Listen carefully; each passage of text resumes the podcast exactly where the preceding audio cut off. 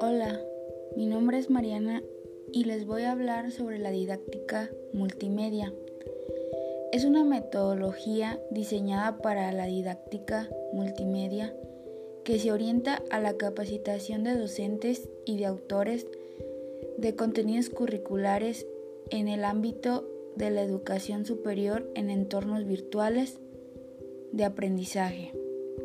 Como bien sabemos, vino a modernizar lo que era la, la educación tradicional, que, que como nosotros bien lo conocemos, era el maestro, el alumno en un aula y recibiendo conocimientos por medio de su enseñanza que era palabras, este, práctica, pero presentes.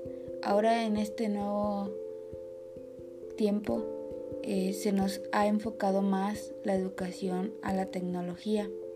También nos dice que su dinámica se viene desarrollando desde el año 2008 y se organiza en dos trayectos paralelos, pero vinculados por continuas conexiones para la conceptualización de multimedia y el ejercicio de su práctica profesional.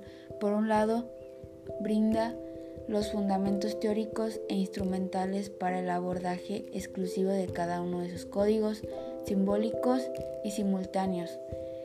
La multimedia, por lo tanto, es un nuevo entorno de comunicación que se basa en la explotación conjunta de las posibilidades de la imagen y el sonido y de la potencia del control y almacenamiento de los ordenadores.